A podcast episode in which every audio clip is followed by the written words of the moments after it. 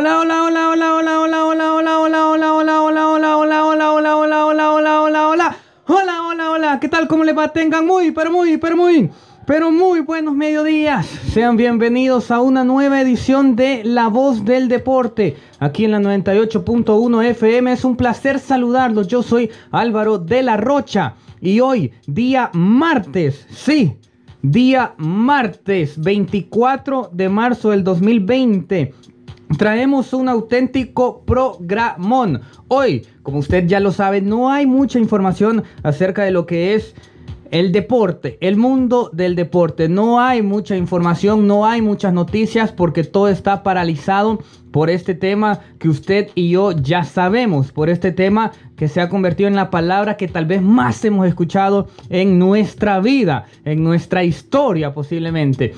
Ante eso, hoy decidimos darle inicio a una nueva sección en el programa, a una sección distinta, especial, que vamos a estar recurriendo a ella en cierta cantidad de tiempo, que la vamos a estar utilizando en estos momentos, que no hay mucha información, pero que también habrán días especiales en las que hablemos específicamente de esta sección.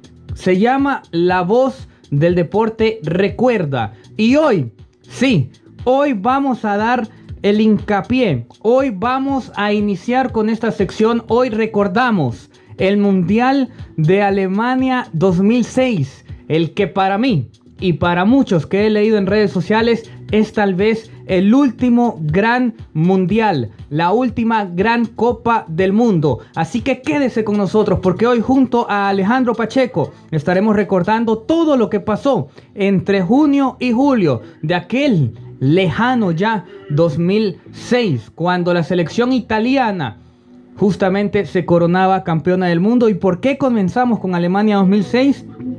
Justamente por lo que les mencionaba, por Italia, que ha sido uno de los países, si bien ya hay muy buenas noticias en Italia, ha sido uno de los países más golpeados por la situación actual, por la pandemia mundial que actualmente vivimos. Así que una caricia al alma. Recordar es vivir. Así que vivamos y que sea una caricia al alma a los italianos, una especie de homenaje para esta, este país que, que realmente la ha pasado mal en las últimas semanas, en los últimos días. Y por supuesto, usted quédese con nosotros porque vamos a revivir absolutamente todo.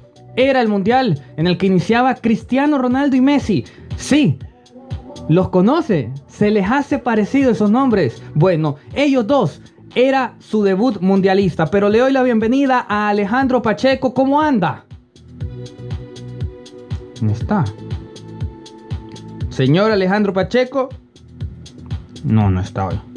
No, no me escucha. Ah, dale, dale, te escucho ya, dale. Ah, ok. Perfecto. ¿Cómo anda? Pues en las mismas de siempre, estamos siguiendo las instrucciones de parte de las autoridades, seguimos en cuarentena, seguimos aguantando y pues por lo menos preparar este especial del Mundial 2006 le agrega algo diferente a estos días y también esta pandemia ha hecho que uno de los meses más largos del año, en cuanto a como uno lo percibe, se haya ido volando. Ya es marzo, ya se fue. Ya se fue marzo, prácticamente, ya estamos a 24 de marzo. Y para hablar de Alemania, para hablar del Mundial, para hablar de la Copa del Mundo en territorio alemán, sí, hay que escucharlo. Hay que escuchar la canción de Alemania para comenzar a meternos en ambiente de esta Copa del Mundo, recordando Alemania 2006.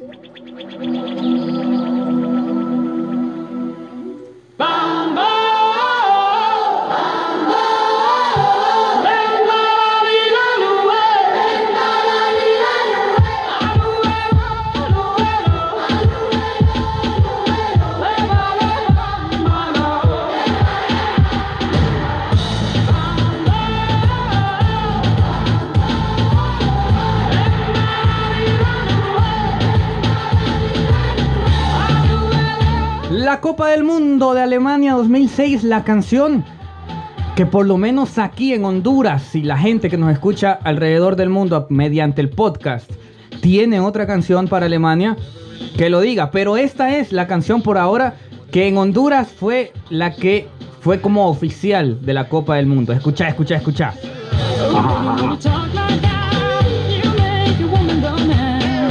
La canción de Shakira, para que usted sepa, Shakira estuvo primero en un mundial que Piqué.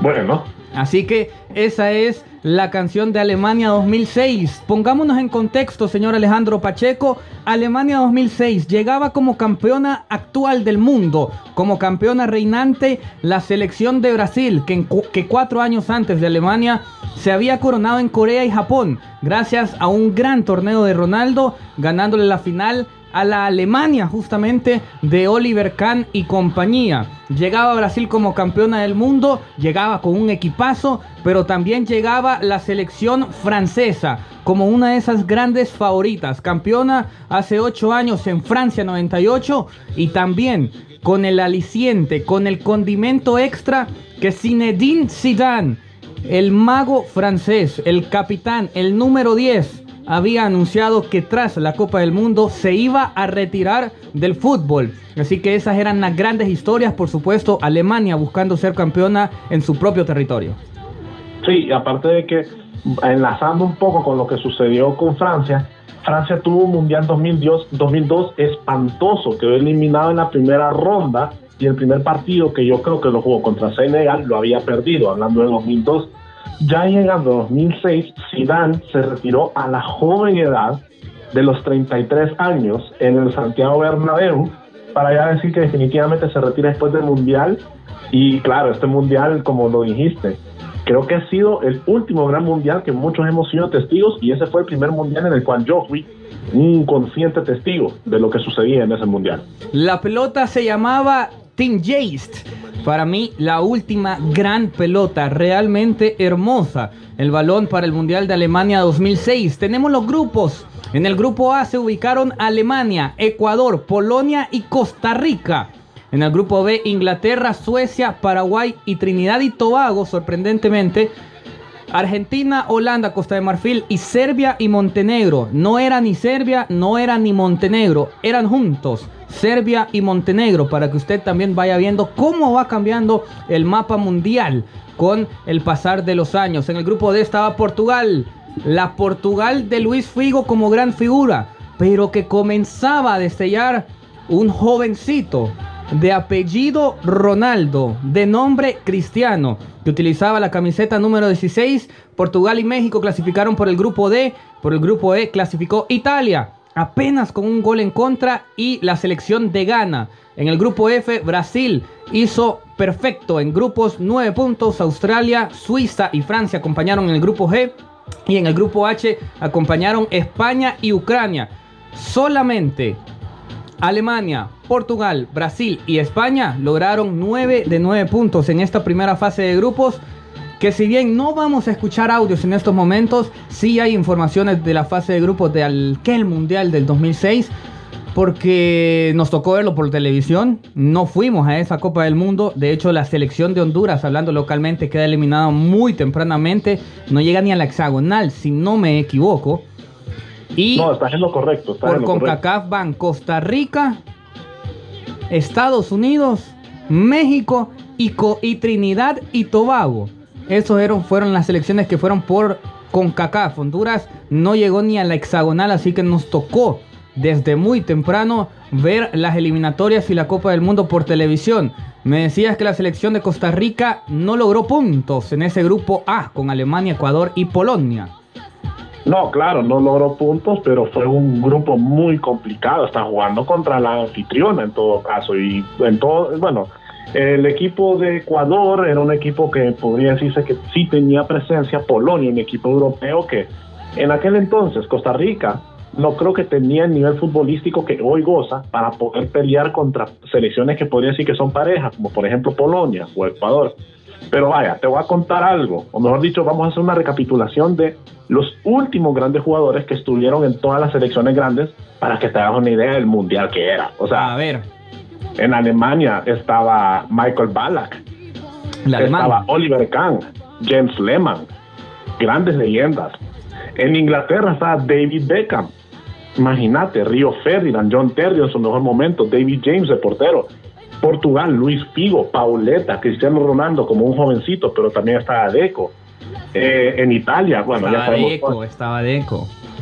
Ya sabemos toda la generación de Italia, pero para dar un gran referente, Mauro Moranesi, Daniele De Rossi, Totti, Alessandro Del Piero, Brasil, Adriano, el emperador Adriano, Ronaldo, el fenómeno, Ronaldinho, Kaká, Roberto Carlos, sí, fue un gran equipazo. Eh, de parte de Francia, Zinedine Zidane, Thierry Henry, David Trezeguet, Claude Makelele. Y para cerrar, España, con jugadores como Sergio Ramos en sus inicios, Carles Puyol, eh, Xavi Alonso, Raúl Hernández también y Fernando Morientes. Y Fernando el Moro.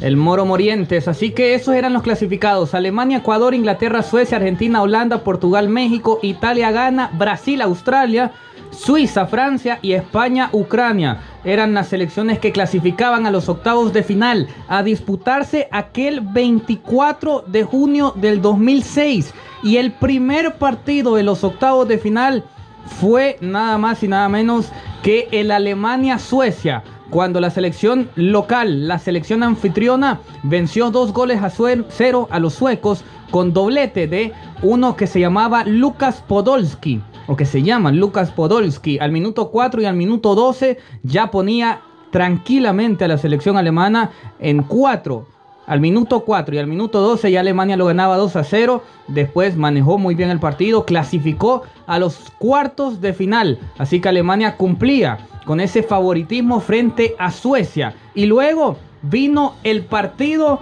grande, uno de estos grandes partidos que dejó esta Copa del Mundo. 24 de junio del 2006 se enfrentaban la selección argentina y la selección mexicana. Argentina-México, México-Argentina en los octavos de final de aquel Alemania 2006 la Argentina de Peckerman contra la México, contra el México, mejor dicho, de Ricardo Lavolpe. Un partidazo en el que me atrevería a decir que México fue superior, en el que me atrevería a decir que el planteo táctico y estratégico de Ricardo Lavolpe fue mucho mejor que el de Peckerman, pero que ese partido queda marcado por un gol, por un hombre, por un relato, por una fiera, porque México se había puesto arriba 1 a 0 con gol de Rafa Márquez, ¿te acordás? Sí, sí, me acuerdo muy bien. Fíjate que solamente quería aportar datos curiosos que sucedieron en la fase de grupos y te voy a dejar la entrada para que lleguemos de un solo a los octavos. A ver. Primero que todo, los tres primeros delanteros de Alemania, ninguno era alemán. Lucas Podolski y Miroslav Klose nacieron en Polonia y Kevin Kuranji, que era el tercero, era nacido en Brasil. Así que Alemania no llevó ningún delantero alemán. También otro dato curioso es que en el partido Croacia-Australia se dio algo que nunca jamás vamos a volver a ser testigos. ¿Te imaginas qué será? A ver. Darío Simunic de Croacia se fue expulsado con tres tarjetas amarillas. Es el único incidente en el cual el árbitro olvidó contar las tarjetas que le dio a Darío Simunic y se fue expulsado hasta la tercera tarjeta amarilla. Hasta la tercera, sí, sí, sí, sí. Hoy no podría pasar. No, ya no podría pasar por la cantidad de recursos que tienen. Y volviendo una vez más al partido de Argentina-México en octavos de final, yo creo que todo el mundo apenas escucha ese partido solamente tiene una imagen o una jugada en la cabeza. Yo sé que vos sabés cuál es. Yo sé que vos sabés cuál es. Yo sé que yo sé cuál es. Y yo sé que la gente que nos está escuchando sabe cuál es también.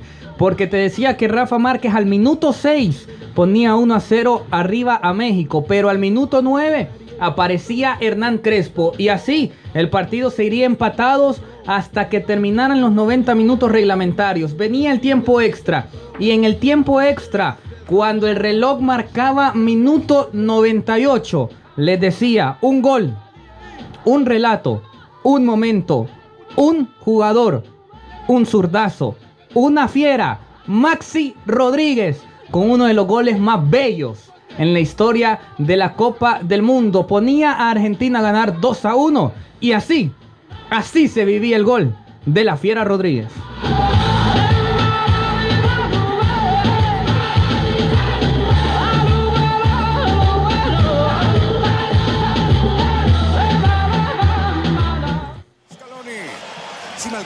Está como complicado. Se viene con la pelota la fiera y acá la tira Messi. Messi Riquelme. Messi. Messi la cambia bien para Juanpi. Vamos a ver ahora. Se viene Sorín, se viene Sorín, se viene Sorín. La cambia para Maxi. Rodríguez. Arco. Rodríguez.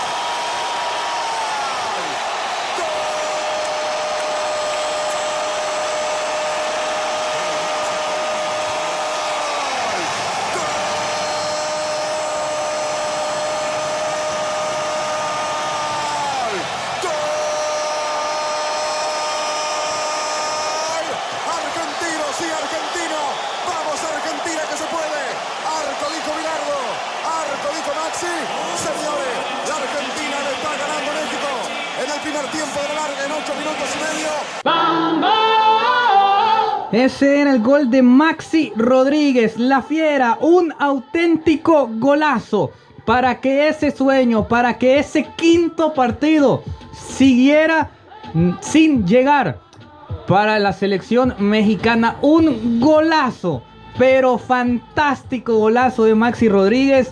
Escuchaste los nombres que estaban en la narración.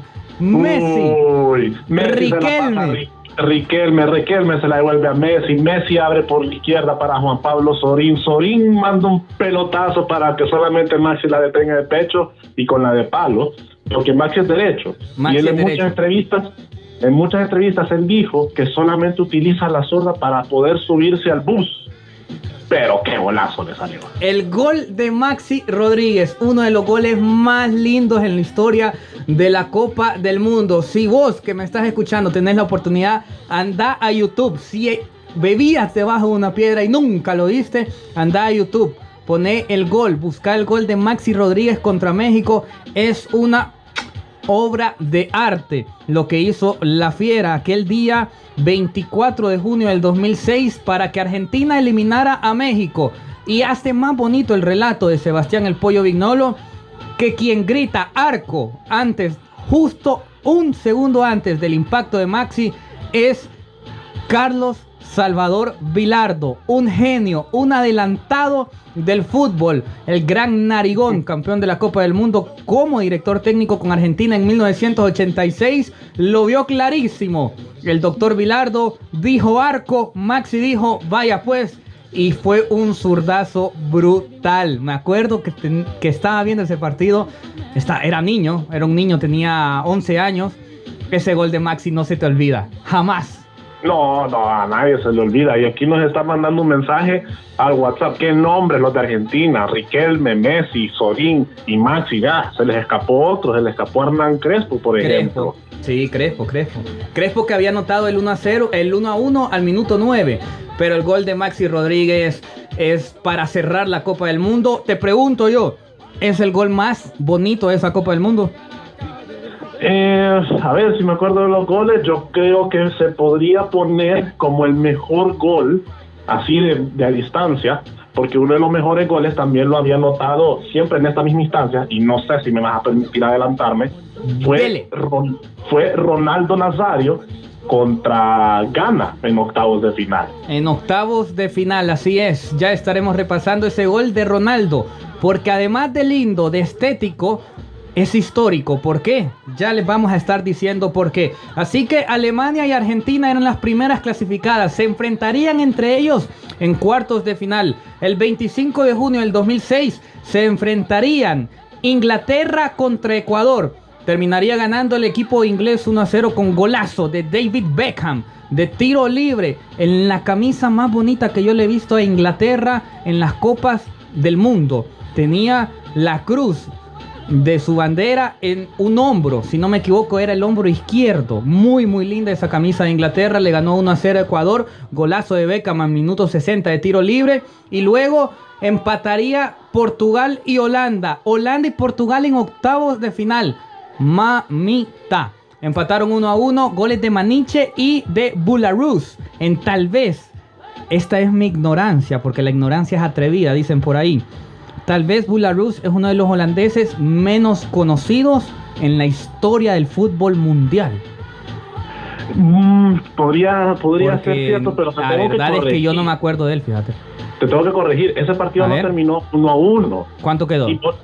1 a 0 ganó Portugal. Esa anotación que tenés vos de Bularus es la expulsión, que se hizo Sí, sí. 1 a 0 ganó Portugal, sí. ¿Qué dije yo? ¿Perdón? ¿Qué dije yo? ¿No te entendí? ¿Qué dije yo? Dijiste que empataban, que no. uno lo anotó Maniche y que el otro lo anotó por la Luz, pero no, es que pero ese partido sí tiene una particularidad, tiene un récord que también va a ser bien difícil que lo miremos. Ese partido, eh, si no me equivoco, se jugó. ¿En qué estadio se jugó? Vamos a ver. Portugal-Holanda en el 2006, 25 de junio. ¿En se, cuál? se le conoce como la batalla de Nuremberg. Correcto. Ese ha sido el partido con más amonestados y expulsiones en la historia de una Copa del Mundo. 16 tarjetas amarillas, de las cuales se tradujeron a 4 expulsiones. La batalla de Nuremberg se conoció ese partido al final. Sí, es correcto, porque, como te dije, se, dio, se repartieron 16 tarjetas amarillas, 4 rojas, prácticamente el equipo, los dos equipos se olvidaron de jugar fútbol, más bien se acordaron que estaban jugando una potra, porque imagínate, tener 16 amonestados y 4 expulsados por parte de un árbitro, de los cuales en el equipo de Portugal, Deco y Costiña habían sido expulsados, mientras que en el de Holanda, Bularus y Giovanni Van Crox, Van Gio Van Brockhorst, algo así. algo así, Sí, que sí, era sí. lateral Izquierdo. si él era lateral izquierdo del Barcelona en aquel entonces. Sí. También fueron expulsados y ese partido, si usted puede encontrar un como un resumen de todas las expulsiones y faltas que se dieron, usted se pregunta por qué se dio ese partido de esa manera tan particular en un octavos de final, o sea, ni siquiera era seria la cosa, era solo pegar patadas. Sí, totalmente uno de los partidos más difíciles para un árbitro en una Copa del Mundo. Pero se le conoce como la batalla de Nuremberg, que es el homónimo de la real batalla de Nuremberg, que es en 1945, un poco hablando de historia, la batalla de Nuremberg fue una batalla de cinco días entre las fuerzas del séptimo ejército de los Estados Unidos, por un lado, y la Alemania nazi y voluntarios del ejército de liberación ruso por el otro lado. Esta batalla de Nuremberg tiene su nombre porque fue justamente en Nuremberg Alemania, el lugar donde entre el 16 y el 20 de abril de 1945 se llevó este enfrentamiento que ya les decíamos entre el séptimo ejército de los Estados Unidos y el ejército de liberación ruso junto a la Alemania nazi durante la Segunda Guerra Mundial. De ahí saca su nombre la batalla de Nuremberg en el fútbol. Pero ya hablando un poco de historia, esa es en 1945 la original. Te decía que ganaba Portugal 1 a 0, ganó con gol de Maniche. Maniche, por Dios. Al minuto 23, 1 a 0 ganó Portugal. El 26 de junio, Italia. Italia ganó 1 a 0 a Australia. Minuto 90 más 5 de penal. Francesco Totti puso el definitivo 1 a 0. Una falta de Gary Neal, el lateral derecho, sobre Fabio Grosso, el lateral izquierdo de Italia. Un penal que no fue penal. Y prácticamente eso selló la, la suerte de Italia. Recordemos que Italia, o no, sí, la selección de Italia estaba bajo un escándalo porque la mayoría de sus jugadores pertenecían a la Juventus. Y no solamente jugadores de, de Italia, sino que de otras selecciones también tenían jugadores que jugaban, si puedo ser redundante, en la misma Juventus. Y había un montón de ojos sobre Italia para ver cómo podían desempeñar. Y, para ser muy franco, tenía muchas dudas porque la fase de grupos no fue perfecta, tuvieron complicaciones y pasaron por un penal que muchos dicen que no fue, yo también coincido con ellos, contra Australia, un equipo que no debería tener complicaciones contra una selección como la de Italia. Totalmente de acuerdo. El escándalo que habla Alejandro Pacheco se conoce como el Calciopoli. Sí, el Calciopoli. Cuando se descubrió que es uno de los mayores escándalos en la historia del fútbol. Porque Juventus, Lazio y Fiorentina estaban en un escándalo de amaño de partidos. Si no mal recuerdo, el Calciopoli en el año 2006. Y durante... sí, cerrando la temporada 2005-2006, antes de que se diera inicio el Mundial, Correcto. de los, cuales, de los cuales a la Lazio y a la Fiorentina solamente se le ha hecho una deducción de puntos, lo cual significaba no jugar competiciones europeas, pero el casti- castigo más severo que ya se había dado en décadas anteriores fue el descenso de la Juventus y la y le removieron o le quitaron sus dos títulos anteriores que había conseguido. Entonces no solamente tiene que descender, sino que ya no tener los títulos que ganaste. Y un montón de jugadores a lo largo del espectro del globo, del, del globo pertenecían a la Juve. Por ejemplo, Alessandro Del Piero, Gigi Buffon, eh, había un joven Barzagli, estaba también involucrado jugadores como Mauro Camoranesi y entre otras selecciones, Lilian Turán de Francia, Gianluca Zambrota, bueno, siempre de Italia, Pavel Nedved, entre otros. Así es, así que la selección italiana, mientras se jugaba el Mundial de Alemania 2006, estaba en ese escándalo por amaño de partidos, que se conocería después el castigo, con Juventus, Lazio y Fiorentina descendiendo a segunda división por el caso Calciopoli. Así que mientras se jugaba la Copa del Mundo, Italia estaba en investigación, la Serie A estaba bajo investigación, un momento durísimo para la liga italiana, pero que en octavos de final eliminaron con gol de Francesco Totti. Francesco Totti, camiseta número 10, en aquella camisa azul con números dorados de la selección italiana, vencieron Muy bonita, por cierto. muy, linda, muy, muy linda. Vencieron a Australia 1 a 0. Suiza enfrentó a Ucrania y terminaría clasificando la selección de Ucrania. 27 de junio del 2006. El partido. Espérate, no te me adelantes, te quiero decir ¿Por algo. dónde vas? No, no te, ahorita que te quiero decir dos cosas. Una, para vos esta ha sido el mundial con los uniformes más bonitos. Sí, sí, sí, sí. Para Tanto mí de sí. Adidas como de Nike y de Puma, esos uniformes eran bellísimos. El de Italia era muy lindo. Sí, y los de Nike también eran bien bonitos. La de Brasil, que era súper minimalista y con ese cuello. No, perfecto. Pero te voy a decir otro dato curioso. Era sencilla la camisa de Brasil, ¿no? Bastante, bastante. Como siempre, pero esta tenía, un- tenía un toque particular. Sí. Ahora, te pregunto, para vos, ¿quién fue el mejor portero del Mundial 2006? El mejor guardameta del Mundial 2006. Me gustó mucho cómo jugó Bartés de Francia. Gigi Buffon. Me gustó mucho James Lehmann también. No sé. No sé. Creo que con Buffon me quedaría. Bueno, te voy a contar un dato curioso, ya que mencionaste que el ya que mencionaste que en todo caso Suiza quedó eliminado 3 a 0 contra Ucrania, pero en penales, un dato curioso es que Suiza se fue a su casa sin recibir ni un solo gol en contra. Sí. Es una es una de las eh, curiosidades, una de las cosas que nunca va a ver usted de manera tan frecuente como sucedió en este mundial, porque como le dije, el portero Diego Benaglio se le, con- se le hace conocido porque todavía es un portero que está en actividad, se despachó a casa con cuatro partidos, cero goles recibidos. Entonces es una particularidad que tampoco vamos a volver a ver dentro de mucho tiempo. Pero en penales quedó eliminado el, equipo suizo contra Ucrania. Eso fue el 26 de junio del 2006, la clasificación de Italia y de Ucrania. Y un día después, 27 de junio del 2006, ya lo hablaba Alejandro Pacheco. Dos partidos ese día. Brasil enfrentaba a Ghana y Francia recibía el enfrentamiento contra España. Zidane, que jugaba y se retiró en el Real Madrid contra sus ex compañeros Casillas, Sergio Ramos, también estaba Puyol. Pero el partido Brasil-Gana tenía una particularidad, que si Ronaldo Nazario, el fenómeno, el goldo, el 9, el mejor jugador del mundo en muchos, pero muchos años, si Ronaldo anotaba, sí, se te va.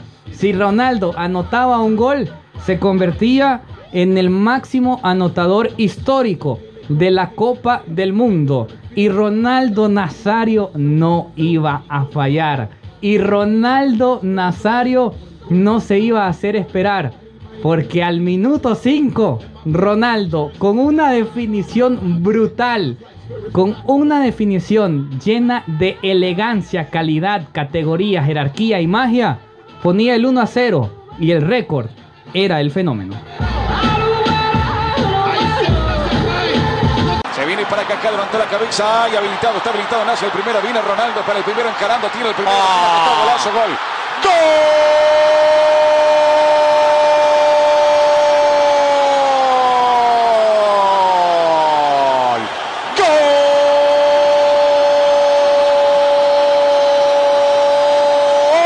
¡Gol de Brasil! Ronaldo. Felicitaciones. Goleador histórico de los mundiales. Ronaldo habilitado y a cobrar en 5.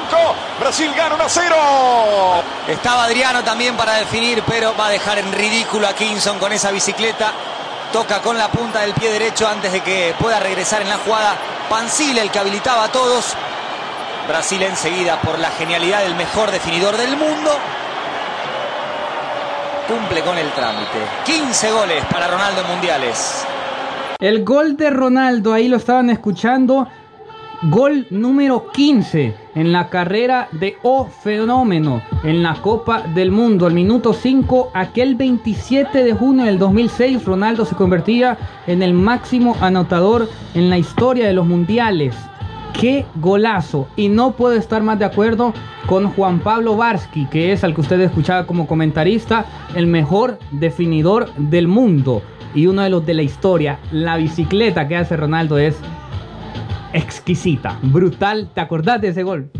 Sí, por eso te hacía mención que ese ha sido uno de los goles más bonitos que he visto por, por la bicicleta, por la elegancia, por la sutileza. Yo me acuerdo que yo estaba apoyando inocentemente a Ghana porque yo decía, yo quiero ver como un equipo africano triunfa. Sí, sí, sí. Pero Ahora, la elegancia de Ronaldo, qué jugador. Sí. Qué ahora, jugador. te, te vengo con otro dato curioso. Ya te dije que los mundiales son mi especialidad. En ese entonces Ronaldo superaba a quien era el mejor goleador de todos los tiempos en mundiales, hasta ese entonces quien era El mismísimo bombardero Sí. Gerd Müller, Yes. alemán. Yes. Ahora, imagínate, un brasileño en tierras alemanas supera el récord de un alemán. Correcto. Me suena a como que ocho años después, Sí. un alemán Sí. en tierras brasileñas Sí. contra Brasil supera el récord de un brasileño. Correcto. Es fútbol. Miroslav Close. en Brasil 2014. A ver, este dato es muy curioso lo que es el fútbol y la vida. En Alemania 2006, Ronaldo se convertía en el máximo anotador en la historia del mundiales en territorio alemán frente a Ghana. Y en Brasil 2014, el alemán Miroslav Klose en Brasil frente a Ghana superó el récord, No, frente- empató el frente récord de. Ronaldo. Miroslav Klose contra Miros. Brasil en Sí. el mismísimo partido del 7 a 1. Sí, sí, y lo empató contra Ghana en, en el territorio brasileño. Ah, es cierto, es cierto. Uy, sí, qué sí, particular. sí, sí. ¿Te, te imaginas? O sea, Ronaldo en Alemania contra Ghana llega a 15 goles. Y Miroslav Klose en Brasil contra Ghana llega a 15 goles. Después lo termina superando contra Brasil. Sí, sí, sí. Qué cosa la del No, fútbol. no podés, no podés tener un guion más perfecto que la vida real. No, impresionante. Así que hoy por hoy Miros Klose es el máximo anotador en la Copa del Mundo. En aquel 2006 llegaba Ronaldo a 15 goles. Adriano el Emperador al 45 y C. Roberto al 83. Culminaban el Brasil 3, gana 0. Y luego el último partido de los octavos de final, Francia contra España. España contra Francia. Comenzaba a ver si era el último partido de Zidane como futbolista profesional. Perdía y a casa, perdía y al retiro. Y comenzó perdiendo la selección de Francia porque al minuto 28 apareció David Villa, un joven Guaje Villa que aún jugaba en el Valencia. Al minuto 28 de penal puso el 1 a 0, lo empataría Frank Ribery al minuto 41 1 a 1. Patrick Vieira, Patrick Vieira al minuto 83 ponía el 2 a 1 para Francia y al minuto 90 comenzaba a sacar toda su magia y yo creo, a mejor opinión de Alejandro Pacheco y de la gente que nos escucha, que en ese partido, el 27 de junio del 2006, entre Francia y España, yo creo que comenzó a hacerse el Mundial de Zinedine Zidane. Porque Sisu al minuto 90 liquidó el partido contra España, clasificó a cuartos de final y lo hizo con un golazo. Toda la clase de Sisu puesta en un gol. Al minuto 90 liquidaba el partido contra la selección española. Wiltor, se viene Zidane, digo partido liquidado, acá está Zidane, espera a Wiltor, qué golazo de Sisu, Sisu, gol.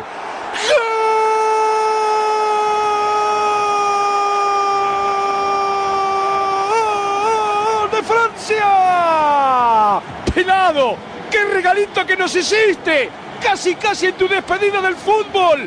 Gana Francia 3 a 1 a España y se mete en cuarto de final de la Copa del Mundo. A lo grande, Sisu. Gracias, Zidane. A lo grande Sisu.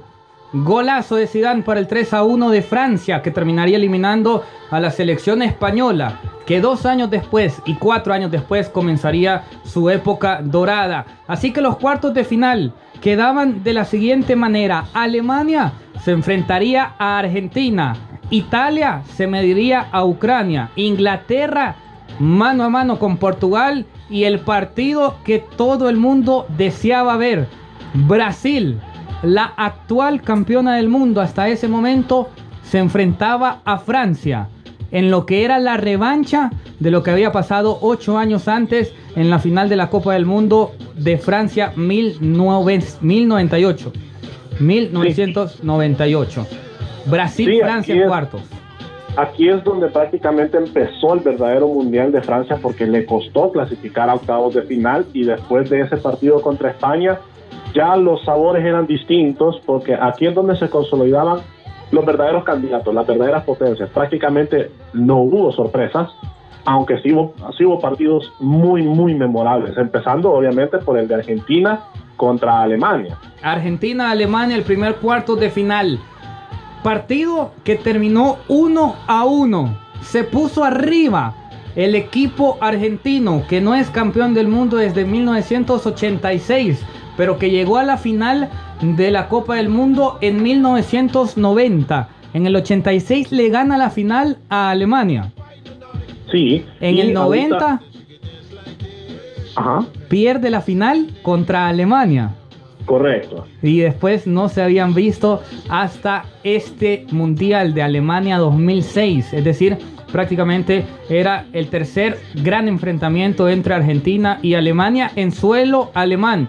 Una ilusión del seleccionado argentino, del seleccionado albiceleste, poder eliminar a Alemania en Alemania. Y esa ilusión comenzaba bien, porque al minuto, al minuto 49, Roberto Ayala. Roberto Ayala al minuto 49 ponía el 1 a 0 para la selección argentina, dirigida en ese momento por Peckerman.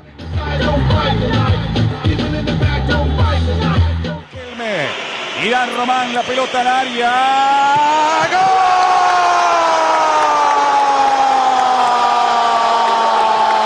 Ayala. ¡Gol!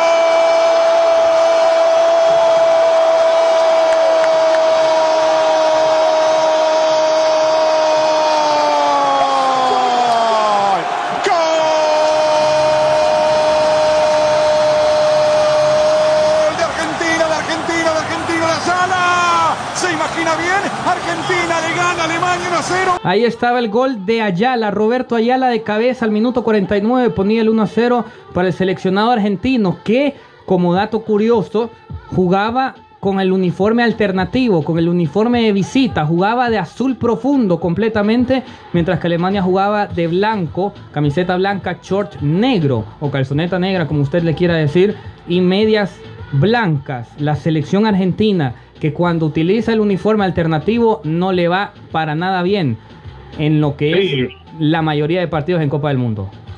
Sí, y lo que te quería aportar es que como suponía la eliminación, porque en ese partido, spoilers, Spoiler Argentina, de spoilers, Argentina tenía que enfrentar a Alemania eh, más adelante en penales, pero ya le vamos a permitir que ustedes revivan esos momentos. Em, hasta este momento, Argentina es el país con la sequía de Copa del Mundo más larga de todas las que se han registrado. Sí, así que la selección argentina se ponía 1 a 0, pero Argentina lo mucho que le cuesta después de Maradona es impresionante. Solamente para eh, recordar. Y si la herida vuelve a doler, pues lo lamentamos. Solamente faltaban 10 minutos. 10 minutos para que Argentina diera el batacazo y eliminara a Alemania en su mundial. 10 minutos faltaban para que el equipo de Peckerman eliminara a la selección alemana, en ese entonces dirigida por Jürgen Klinsmann. De asistente técnico tenía la selección alemana a Joachim Low, que después les daría una gran alegría. Pero al minuto 80 aparecía Miro, Slav Klose. Quedan 10 minutos para dejar la vida. El lateral para Alemania lo hace Balak. Le queda la pelota a Lam. Otra vez para Balak. Meterán sobre el área. Esperando a Podolski. Borowski de cabeza. Va para Klose. Cabezazo. Gol de Alemania. Al gol de Alemania. Acaba de marcar Klose de cabeza. El partido está 1 a 1. Quedan 10 todavía. Quedan 10 todavía. Ahí estaba el gol de Miroslav Klose. Lo decía al principio de la narración del gol. Quedan 10 minutos para dejar la vida. Gol de Alemania. Sí, y ahorita nos están aportando con un mensaje que curiosamente Peckerman no alineó a Messi en ese partido. Messi no jugó ese partido. Es una realidad. Una de las imágenes es el mundial se puede contar con fotos, con imágenes. Correcto. Una, una de las imágenes de esta Copa del Mundo es ver a un argentino camiseta 19 en aquel momento, vestido completamente de azul, pelo largo, prácticamente hasta la nuca, completamente para atrás. Solo en el banquillo Leo Messi, aquel Lionel Andrés Messi, que en ese entonces era la promesa del fútbol mundial, del barcelonismo y de la selección argentina, no sé si lo conoces. Se llama Lionel Andrés Messi. Cuchitini se quedó en el banco. Después, Mm. Después, me parece, me parece conocido ese muchacho. Sí, yo creo que tuvo unos cuantos chispazos por ahí, pero no... No mucho. No, no creo que se haya podido consolidar. Le pesó mucho la presión, me imagino. Sí, bueno, Leo Messi se quedaba en el banco en ese partido que le trajo muchísimos, muchísimas críticas a Peckerman justamente por no haber puesto al que a ese entonces ya le llamaban el nuevo Maradona. Lo empató Klose y en penales Alemania eliminó a Argentina. En otra de esas fotos, de esas imágenes que te digo, queda esta fase de penales entre alemanes y argentinos porque James Lehmann, el guardameta alemán, tapó dos penales argentinos. El de Ayala, que fue el segundo penal de Argentina, y el de Cambiaso, que fue el cuarto penal. ¿Cuál es lo curioso? ¿Qué es? ¿Cuál es la imagen de este mundial con James Lehmann? Que él tenía una lista de los pateadores y a dónde iban a patear. Sí, prácticamente esa es la curiosidad porque no solamente tapó dos penales, sino que todos los penales les adivinó el lado. Es decir, que Todos. de los cuatro- todos los penales, los cuatro penales de Argentina, sí, creo que pateó, a ver, déjame revisar una vez más los, los pateadores, porque llegó a patear eh, Maxi Rodríguez, Sí. le adivinó el lado, pero Sí. no pudo, no lo pudo tapar. Y también de Cruz, que también hizo su primer penal, les adivinó el lado, pero no lo tapó. Esa es la peculiaridad que se le entregó la lista de los pateadores antes de los penales. Y él en, la en el calcetín o en la calceta se eh, tenía la nota escondida y la revisaba cuando los delanteros caminaban hacia el punto penal. Así es, por Alemania, alemano, Alemania anotaron Neville, Balak, Podolski y Volovsky. Te recuerdo, te digo algo, no recuerdo quién es Neville. Sé que usaba la camiseta número 10, no sé nada de su carrera. Sí, igual de, de igual manera Bolovsky, no, Sí, no sí. No tenemos muchas referencias. Obviamente tenemos referencias de Podolski, de Michael Bala, pero Neville y de Bolovsky, yo creo que creo que es primera vez que escucho Bolovsky. Volovsky. Sí, sí, sí. De parte de, de Alemania sí sé que había un Neville, pero no me acuerdo el primer nombre. No, ni yo, ni yo. De- si, si me decís Neville, me acuerdo a Gary. El, Y yo de Phil. Sí, a Gary Neville, el inglés, ¿no? Sí, y también tenía un hermano, Phil Neville, que también Sí, jugó en la sí, misma posición. Correcto, laterales derechos ambos. Por Argentina Sí. tiró Cruz, que anotó, Ayala falló, Maxi Rodríguez anotó y Esteban el Cucho Cambiazo. ¿Qué selección tenía Argentina? Estaba nada más y nada menos que Riquelme, Messi, Juan Pizorín. Cambiazo, Crespo, Tevez. Tenía un equipazo argentino. Sí, un equipazo que merecía mucho mejor y lo- los tuvo a 10 minutos, así como tenemos 10 minutos del gol de Alemania. Gol de Alemania. Impresionante lo que le pasa a la selección argentina. Así que Alemania estaba en semifinales. La otra, el otro cuarto de final fue Italia-Ucrania. Goles de Zambrota al minuto 6 y doblete de Luca Toni. Luca Toni. El gran y mítico goleador de la Fiorentina y del Bayern Múnich. Doblete de Luca Toni al minuto 59 y 69 para que Italia clasificara tranquilamente a semifinales después de vencer 3 a 0 a Ucrania. Esos partidos fueron el 30 de junio del 2006. Un día después, ya en julio, ya en el séptimo mes del año, se enfrentaban Inglaterra y Portugal. Portugal e Inglaterra empataron 0 a 0 en penales. Clasificó la selección portuguesa a las semifinales mediante los lanzamientos de 11 pasos. Por Portugal anotaron Simao, Elder Postiga y un tal Cristiano Ronaldo. Un jovencito de 17 años pateó el último gol, el último penal y anotó el gol para que Portugal clasificara después de eliminar a Inglaterra. ¿Por qué no pateó Figo? Porque Luis Figo, que era hasta ese entonces la gran figura y el último gran ídolo portugués, había salido de cambio para que entrara Postiga, que, tiró uno de los penales. Y Cristiano Ronaldo puso ese definitivo 3 a 1 para eliminar a la selección inglesa. Partido que le trajo mucho problema a Cristiano en el futuro, porque Alejandro fue una roja la que le sacaron a Wayne Rooney por un encontronazo con Cristiano y también con Carvalho, si no me equivoco. Al final, el portugués terminaría sentenciando la eliminatoria. Sí, es correcto. Y de ese incidente que hablaste, es que en una disputa de un balón, Wayne Rooney accidentalmente pisoteó las partes íntimas de Ricardo Carvalho. ¿Accidentalmente? Pues Yo no sé. no lo sabemos. Habría que preguntarle ya sea a Carvalho o a Rooney, que por cierto ha sido uno de mis ídolos. Eh, así que cuando el árbitro estaba en la discusión, Cristiano Ronaldo se le acerca y le empieza a decir que Rooney efectivamente pisoteó con mala intención las partes íntimas de Carvalho. Cuando se da la expulsión, y obviamente estamos hablando de Rooney, Rooney era un, es- era un delanterazo, hay una imagen en la que Cristiano, viendo hacia la banda, no sabemos a quién se la dirigía, lanza un guiño después de la expulsión. Sí. Y fue declarado persona non grata, pero claro, se quedó cuatro años, no, dos, tres años más después de ese incidente, aunque nunca se le va a olvidar a la gente ese incidente en el cual provocó, podría decirse que eso le costó la eliminación a Inglaterra en ese momento. Un Cristiano Ronaldo que en ese momento, hay que recordar, jugaba todavía en el Manchester United. del Y tenía Sir 21 Alex años. Tenía, 21. estaba chavalo. Sí, porque él nació en febrero de 1985. Messi tenía, iba a cumplir 19, porque él nació en agosto de 1987. Entonces todavía tenía 18 años y unos tantos días por cumplir 19. Así que el debut mundialista ponía a Cristiano Ronaldo en semifinales y a la selección de Messi se quedó en cuartos de final. Ese fue el primer mundial y la primera comparación directa en cuestiones de Copa del Mundo entre las dos grandes leyendas y bestias del fútbol. Y en la última, la última enfrentamiento, la última mano a mano, cara a cara de los cuartos de final de aquel Alemania 2006 fue un partidazo, el que todo el mundo quería ver. Brasil, la actual campeona del mundo, se enfrentaba a Francia en el estadio Commerzbank Arena de Frankfurt el primero de julio o el 1 de julio del 2006.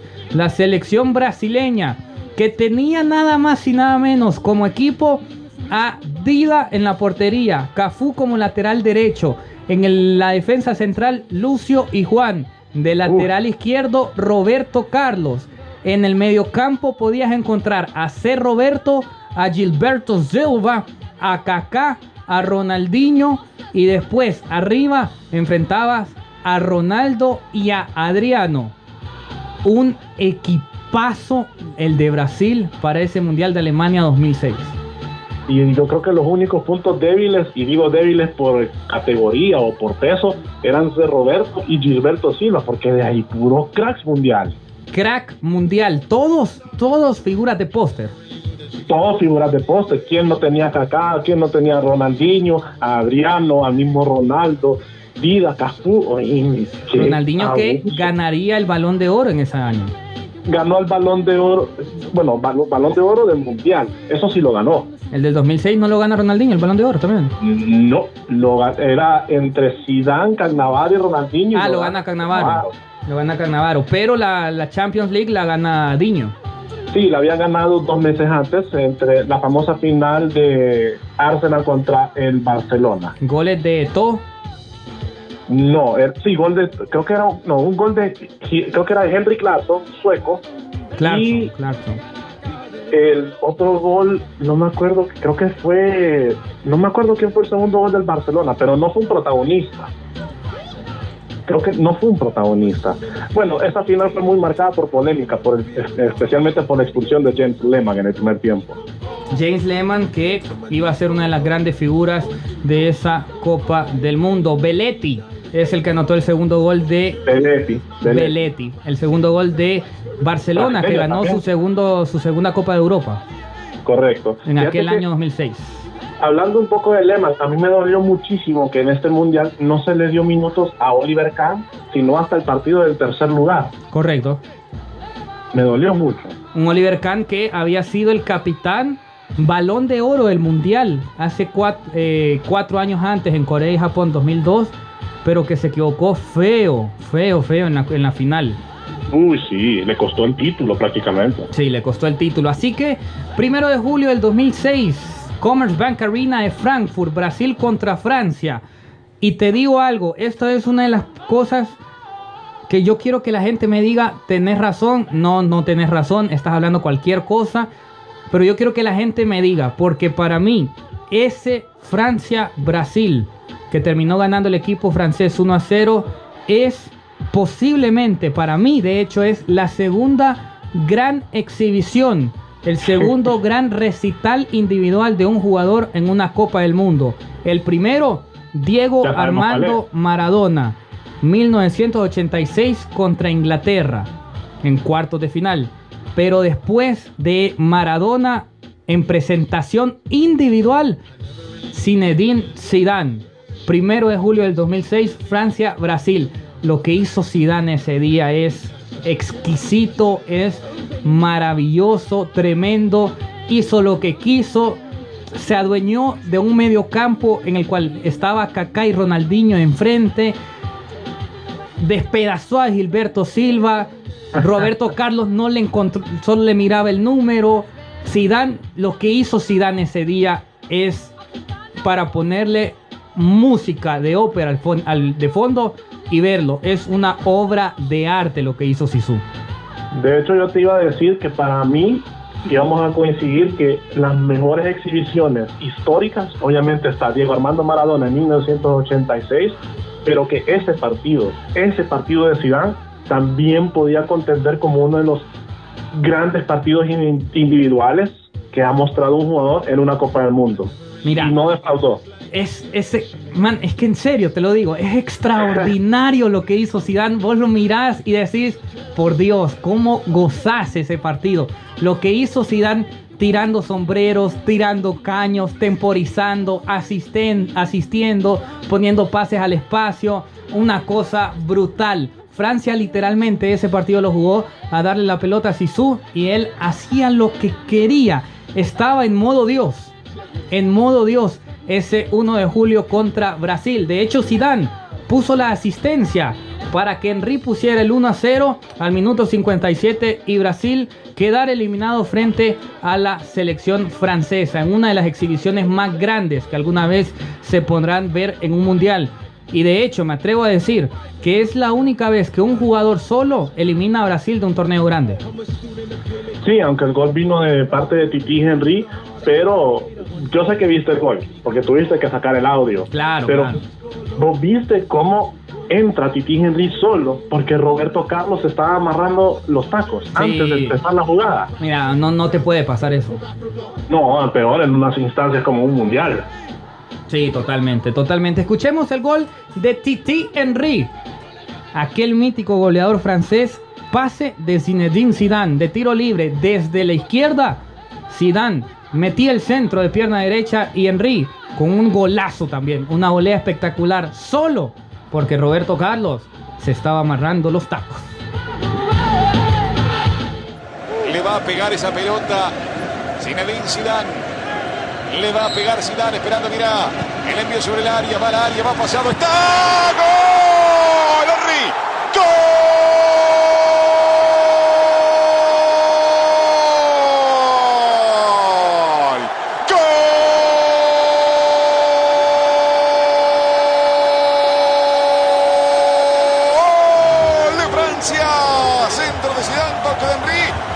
minutos de este segundo tiempo, Francia le gana a Brasil por 1 a 0. Ahí estaba el gol de Thierry Henry. Y con esto, las semifinales estaban confirmadas.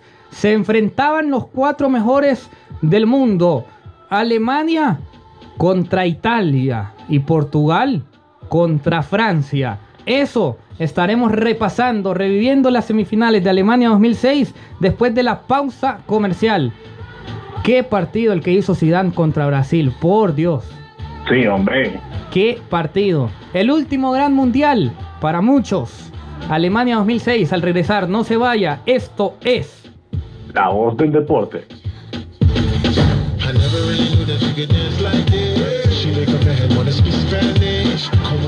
Pausa y volvemos. La voz del deporte.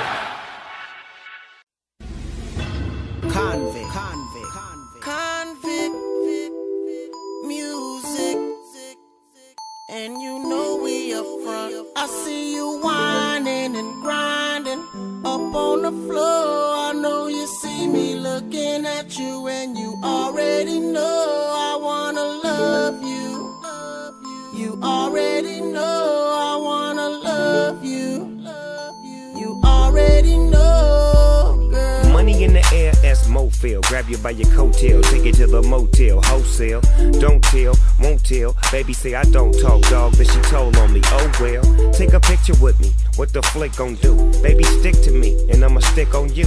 If you pick me, then I'ma pick on you. Digo double G, and I'm here to put this on you. I'm stuck on you, so and yours is right. Rip riding the poles, and them doors is tight. And I'ma get me a shot for the end of the night. Cause be so, be so, and baby, I'm be so for life.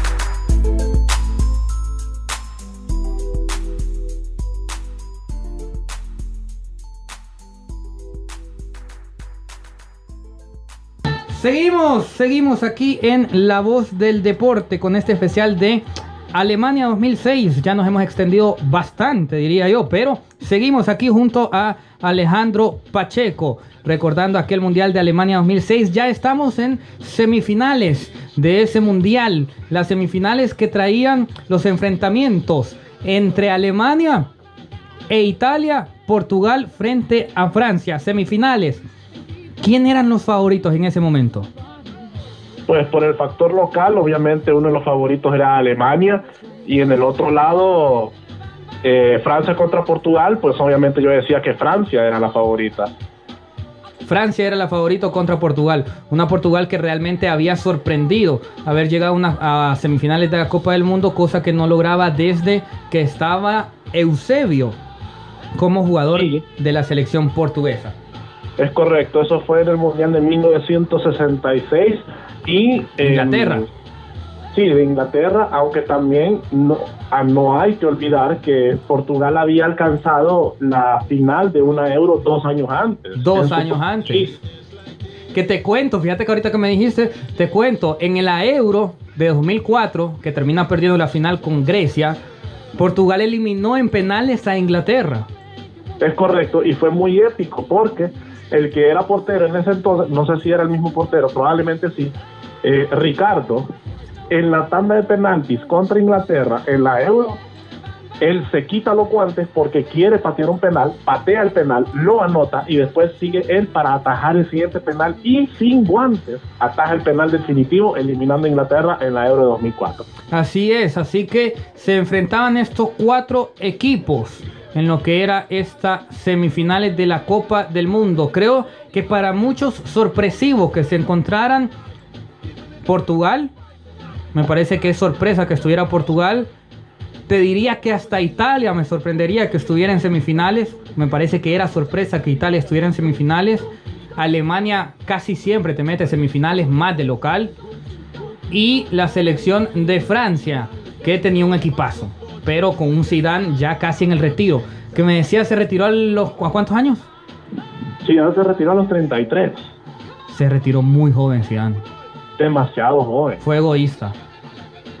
Sí, y con la personalidad que tenía como jugador, especialmente en, esta, en este mundial, sí fue una decisión muy egoísta. Pero volviendo al tema, fíjate que sí podría decirse sorpresivo esas semifinales porque todo el mundo daba por hecho que Brasil llegaba por lo menos a semifinales. Sí, de hecho, fíjate que recordando hasta aquel 2006, ¿cuántos años han pasado del 2006? 14. Eh, van a ser 14, sí. 14 años desde Alemania. Señor, estoy viejo ya. 14 años. Tenía 10 años en aquel momento. Yo tenía Recuerdo 11. 11 tenía voz. Recuerdo Sí. una caricatura de diario El Heraldo, en el cual, era el, Heraldo de Honduras, obviamente, en el cual salía una caricatura de esas de- deportivas, en las cuales salía un español y un brasileño en el piso con una banderita blanca mientras Zidane caminaba por enfrente de ellos. Que le decían lo- el español y el brasileño, te hubieras retirado antes. Oh, sí, porque de verdad les marcó el camino a esas dos elecciones, aunque fíjate que España, con, con todo el talento que ha tenido a lo largo de estos años, no considero que esa España era la que merecía ganarle a Francia, porque Francia tenía un equipazo también, Fabián Bartés, Lilian Turán, Patrick Vieira, Claude Makelele, Trezeguet en un buen momento, o sea, ese equipo Henry, era, Zidane, no, ese equipo era demasiado, Sí, Willy Sañol, Galás, uff, uy. Riverí, Maludá. No, tenía un equipazo. Creo que Francia tenía un gran 11, pero ya lo estaremos hablando cuando lleguemos a la final. Por ahora, el 4 de julio del 2007, se enfrentaban en el Signal Iduna Park, en el estadio del Borussia Dortmund, el equipo alemán frente a Italia. Un partido difícil, áspero, en el cual se enfrentaban los alemanes como los locales y los italianos. Alemania intentando ser protagonista. Italia, que solo había recibido dos goles en toda la Copa del Mundo en contra, jugando a lo que Italia sabe. Defenderse bien, el catenacho, dos líneas de cuatro y luego contraatacar. Y en la pelota parada nos vamos hasta el minuto 119. Porque al minuto 119, un golazo. Un grosso gol de Fabio. Fabio Grosso. Al minuto 19. Como si fuera el delantero más letal. Pero era el lateral izquierdo Fabio Grosso. Un pase de Pirlo espectacular. Y al minuto 119, a Alemania miraba como su mundial le pertenecía a otro. Queda del Piero. Gilardino que no puede. Queda Pirlo, Pirlo, Pirlo por la victoria. Por la final. Pirlo tocó al medio por la victoria. ¡Gol! Grosso. ¡Gol!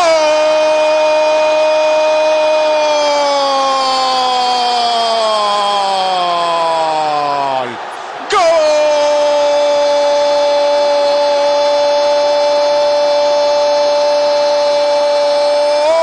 De Italia, de Italia, de Italia, de grosso pase de Pirlo en 28, 40 de este tiempo extra de esta prórroga. Ahora Italia lo está dejando fuera. Alemania le gana por 1 a 0. Un golazo de Grosso, un grosso gol de Fabio. De primera, borde interno de izquierda a la zona de la toallita donde pone el arquero.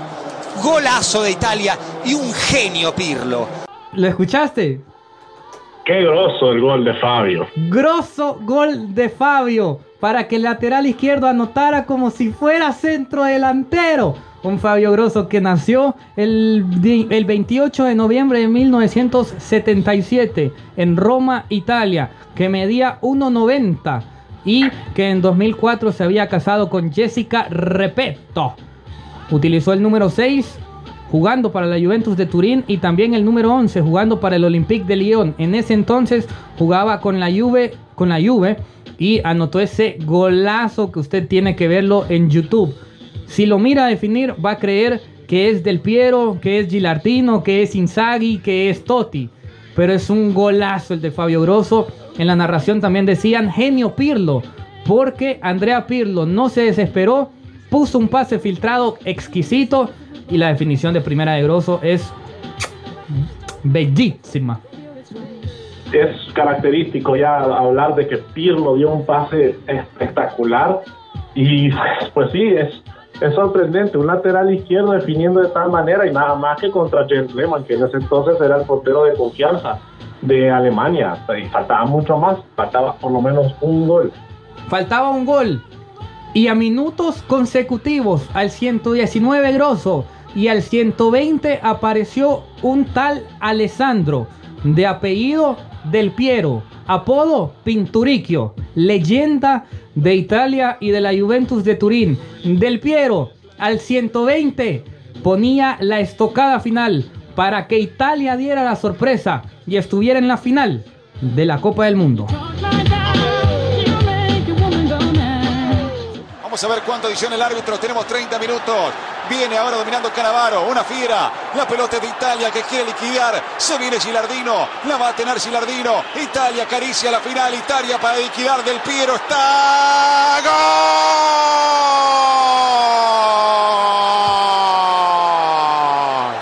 ¡Gol!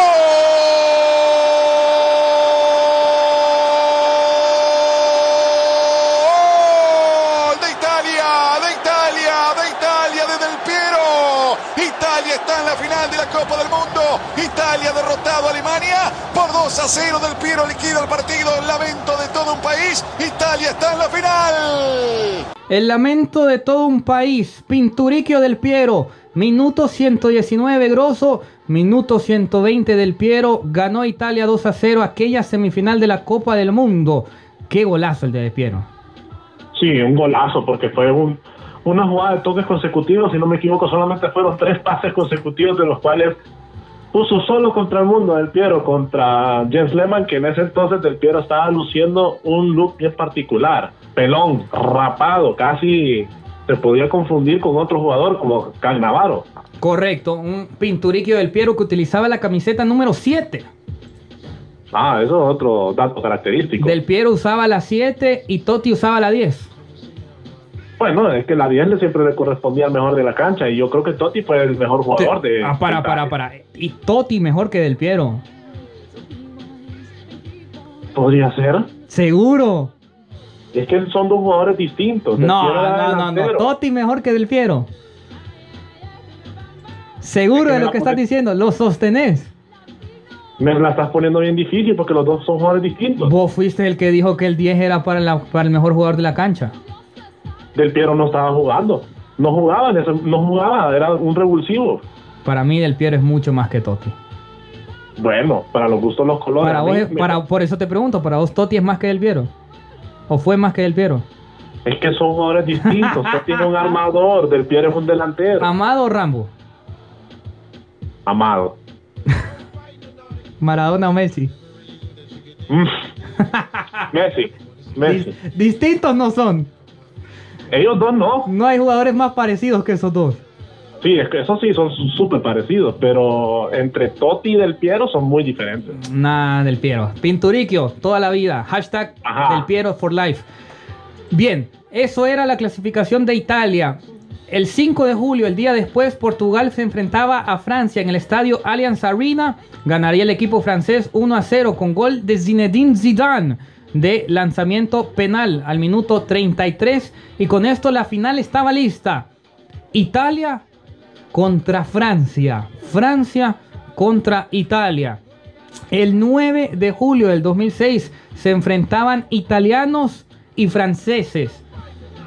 La Azzurra contra Le Bleu. Olímpico de Berlín. El árbitro Horacio Elizondo. El Eso 11 Nunca, nunca yo voy a recordar un nombre de un árbitro tan marcado como ese. tan marcado como ese. El árbitro Horacio Elizondo. Guarde y recuerde ese nombre. Horacio Elizondo, el árbitro central. El 11 de Francia era el siguiente. Fabián Bartés, Sañol, Turán, Galás y Avidal. En el medio campo, Vieira, Maquelele, Riverí, Zidane y Maludá. Atrás del número 9, que en realidad era número 12, Thierry Henry. Director técnico Raymond Domenech. Y el 11 de Italia era Buffon. Línea de 4 con Zambrota, Cannavaro, Materazzi y Grosso. En el medio campo, Mauro Hernán Camoranesi, argentino, nacionalizado italiano. Correcto. Gattuso, Pirlo, Perrotta y arriba Totti y Luca Toni. El director técnico de la selección italiana era Marcelo Lippi. En realidad se llama Marcelo, pero como es italiano y nosotros queremos ser de caché, le vamos a decir Marcello. Marcelo. Marcelo en el, once Lippi. titular de, en el once titular de Francia hay un jugador muy familiar, Florent Maludá, que él jugó con Guyana Francesa contra Honduras en la Copa Oro y prácticamente por haber jugado con Francia eh, y haberse alineado con Guyana, le impuso una sanción a Guyana que le daba los tres puntos en cancha, como he dicho en la mesa, a Honduras, Correcto. aunque no le haya ganado a Guyana. Correctamente. Florent bueno. Maludá. Y bueno, ambos once, repleto de leyendas. Claro, con sus debilidades de algunos jugadores no tan consagrados, pero aún así, dame esos 11 con el 11 que tiene Italia al comparado ahorita. Prefiero el 11 hace de 2006 que el- con el 11 que tiene ahorita, el 2020. Y este 11 estaba jugando una final del mundo. Uy, ese 11 la ganó, pues. Sí. Te diré que en el 11, hablando un poquito de lo que es eh, la comparación directa Francia-Italia, haciendo un análisis 14 años después solamente, eh, creo que tenía mejor 11 titular Francia, pero mejores suplentes Italia. Sí, porque en el 11 titular, perdón, en el suplente de Italia había jugadores como Daniele De Rossi, Alessandro Del Piero. A ver, ¿qué otro jugador se me estaba escapando? Gilardino, Alberto Gilardino, Antonio Casano, que en ese Inzaghi. que, perdón, Inzaghi, Filippo Inzaghi, uy, sí, el Pipo no- Inzaghi, que es un tremendo goleador que con esos delanteros que tenía Italia prácticamente ni la vio. no, creo que Italia tenía una generación de italianos uf, para de, sobra, y, y muchos jugadores italianos no fueron al Mundial. Sí, muchos jugadores italianos no fueron al mundial y Francia tenía un gran once titular, pero muy, muy bajos suplentes en comparación a los titulares. Sí, por ejemplo, de suplentes creo que estaba un famoso jugador llamado Lizarazu, eh, ¿qué otro? El portero, es que se nos escapan tantos porque en ese entonces Francia no tenía un buen backup, por decirlo así, Trezeguet que estaba en la, en la banca, pero no vas a poder comparar a Trezeguet con Pipo Izagui nunca.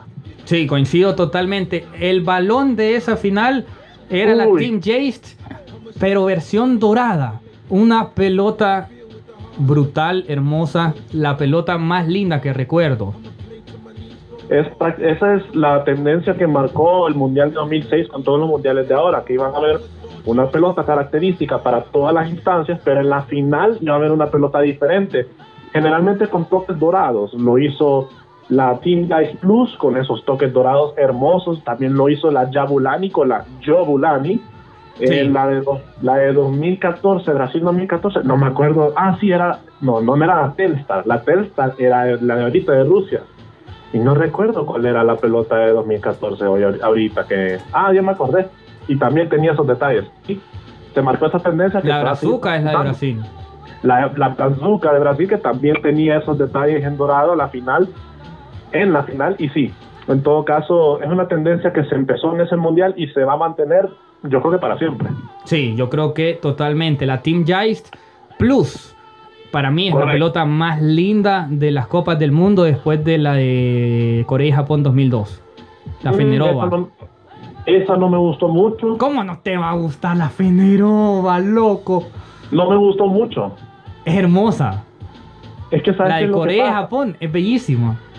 Es que lo que lo que pasa es lo siguiente. es Nunca la tuve, por cierto. Yo tampoco, pero si te fijas bien, todas las pelotas de fútbol antes de 2006 tenían esos paneles eh, hexagonales, bien feos, ¿verdad? Sí. Con la Team Guys reemplazaron los paneles hexagonales con unos que eran a la medida con el diseño de esas pelotas. Entonces, desde ahí, las pelotas empezaron a ser un poquito más bonitas, pero la, la Supernova no me gustó mucho. De hecho, la primera que me gustó fue esta, la Team Guys, y es la única que me ha gustado de todos los mundiales que se han jugado. Esa, la esa me gustaría tenerla mucho. Si alguien la quiere regalar, bienvenida, ¿verdad? Oh, Yo tuve bastante de esas pelotas aquí en la casa. La Geist. vecinos- Sí, tuve bastantes, pero no eran no era la réplica original con los paneles así como los que usaron en el mundial, sino unos que tenían los paneles tradicionales. Esas pelotas eran tan suaves que para los perros era bien tentador morderlas Ah, sí, y era sí, bien sí. fácil destruirlas. Sí, me acuerdo. Sí, sí, me acuerdo. La, del- la, la de la final con Dorado es, es una brutalidad de pelota. Es Es, para coleccionarla. es, es maravillosa la pelota del fin, de la final de Alemania 2006. Una final que comenzaba movidita. Porque rapidísimo, muy rápidamente. Minuto 7 y ya había un gol. Minuto 7 y ya había un penal. ¿Quién era el árbitro? Horacio Elizondo. Rápidamente al minuto 6, una falta contra Maludá en el área. No dudó, pitó penal. Y una de las definiciones espectaculares del fútbol. Un, ti- un penal tirado a lo Panenka que ni siquiera rozó la red y fue gol. Yo creo que esa es la definición de Pantenka más perfecta que Sí. se ha hecho en la historia, porque solamente era un toque, pega en el horizontal, entra por detrás de la línea y nadie tuvo la valentía de reclamar y decir, no, no fue gol, porque claramente fue un golazo. Un golazo, el Panenka perfecto y el gol tal vez menos gritado por los relatores a nivel mundial de una final de la Copa del Mundo. Zinedine Zidane seguía adueñándose de Alemania 2006. Le va a pegar el que se despide, el que abandona su carrera profesional, que quiere ser la figura del mundial. Le va a pegar Zidane en cinco minutos de esta primera etapa. Francia quiere comenzar ganando la final del mundo. Qué bien está Buffon paradito, atento al arquero. La chance para Zidane. Va Zizou. Irá Zidane. La pelota entró, sí señor, gol. ¡Gol!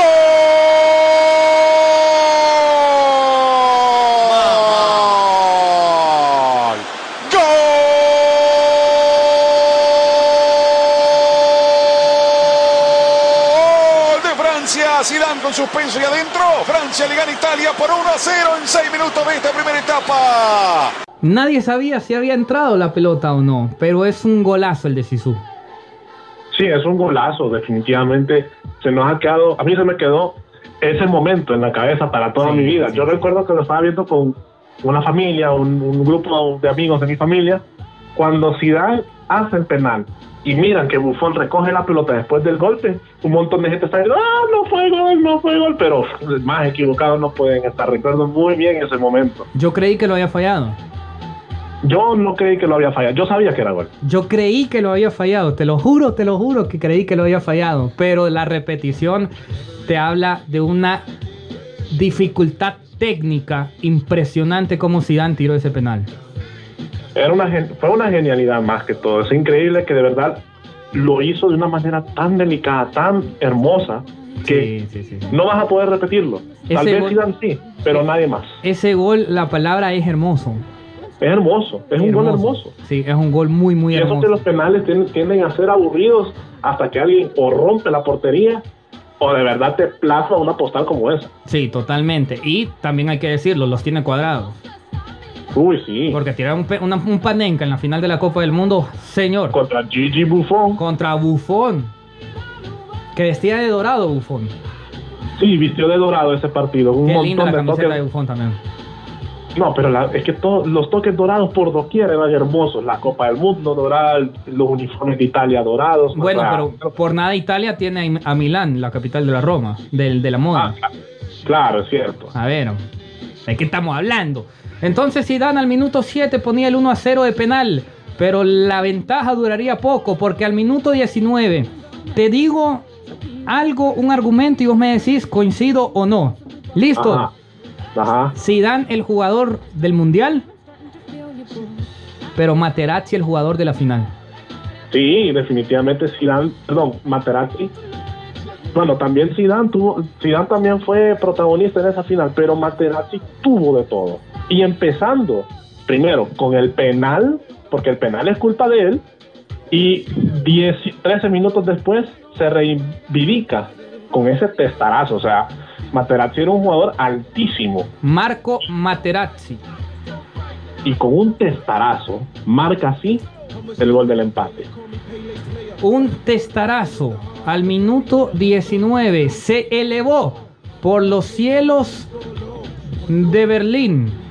Marco Materazzi, que nació el 19 de agosto de 1973 en Lecce, Italia, y que su estatura es de 1,93. Uf, Se elevaba por los cielos de Berlín y Materazzi empataba la final de la Copa del Mundo. Le va a pegar Pirlo en casi 19 minutos. Viene Italia, le da Pirlo, va pasado. ¡Oh, ¡Gol! Materazzi. ¡Gol!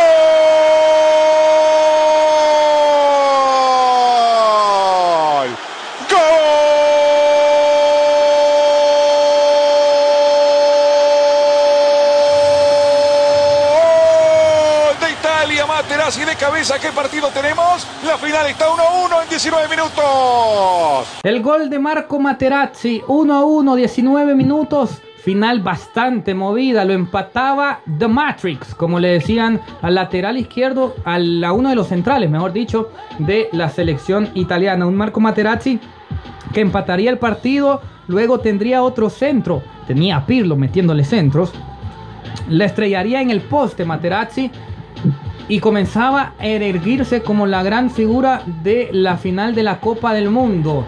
Porque Materazzi no solamente en ataque, no solamente en defensa fue vital para esa Italia en aquel 9 de julio, sino que Materazzi comenzó a hablar. Materazzi comenzó a decir. Materazzi sacó de sus casillas a Zinedine Zidane. Y esta jugada quedará en la historia de la eternidad del fútbol mundial.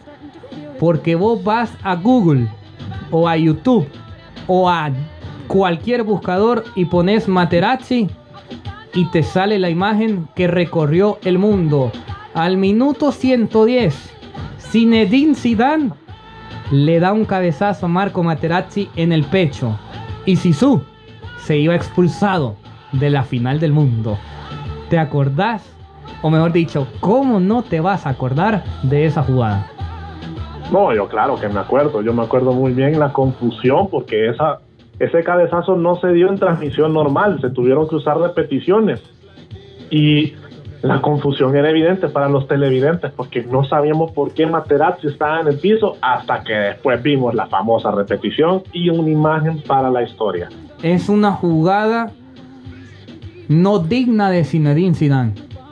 No, para nada. Y también, contra, también trajo una de las imágenes más tristes de, después de esa jugada, porque evidentemente el árbitro, Horacio Elizondo, tuvo que hacer lo que tuvo que, que hizo en ese momento. No sé si me ayudas ahí a recordar qué fue lo que hizo después de muchísimos minutos de disputa. Al minuto 110, Horacio Elizondo decide expulsar a Zinedine Zidane de la final del mundo. Y una de las fotos más tristes del fútbol es ver cómo Zidane va pasando sin ver al lado del trofeo de la Copa del Mundo. Cuando Zidane va bajando, ni, siquiera volteó a ver el, el- el- el trofeo. Es por eso que es una imagen triste, porque La foto es... O sea, él pasa a centímetros de la Copa del Mundo, deshaciéndose de las bandas que tenía en las muñecas y ni la voltea a ver. y ni volteó a ver hacia la cancha, solamente cabeza abajo, limpiándose un poco las lágrimas que me imagino empezaron a nacer mientras iban los vestuarios. Impresionante esa foto es el oh, es el adiós más triste para un jugador de fútbol. Es el adiós más triste para un jugador de fútbol sin duda alguna. Es el adiós más triste para una leyenda como Zinedine Zidane. Así que Zidane se iba expulsado al minuto 110. Salgamos un poco del contexto de la final y escuchemos cómo lo vivió. Cómo lo vivió el referí de ese partido. Escuchemos cómo lo vivió Horacio Elizondo para expulsar a Zinedine Zidane de la final del mundo. Esto dijo en una plática hace algunos años para TEDx. Horacio Elizondo, el árbitro de la final de la Copa del Mundo.